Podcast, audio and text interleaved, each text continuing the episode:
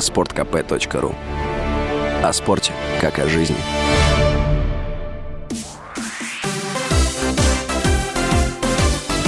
Новости спорта.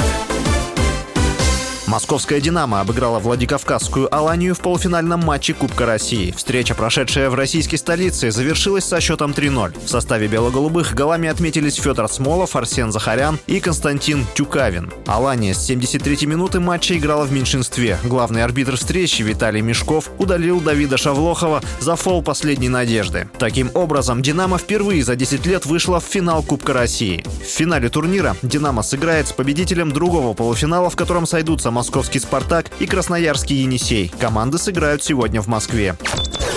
Российский нападающий Вашингтон Кэпиталс Александр Овечкин установил рекорд по количеству силовых приемов в плей-офф НХЛ. В третьем матче серии первого раунда Кубка Стэнли против Флориды Пантерс, в котором Вашингтон одержал победу со счетом 6-1, Овечкин провел 6 силовых приемов. В четвертом матче серии россиянин сделал еще 4 хита. Таким образом, Овечкин провел 619 силовых приемов в 145 матчах плей-офф и обошел по этому показателю своего бывшего одноклубника Брукса Орпика 611 хитов, который завершил карьеру в 2019 году.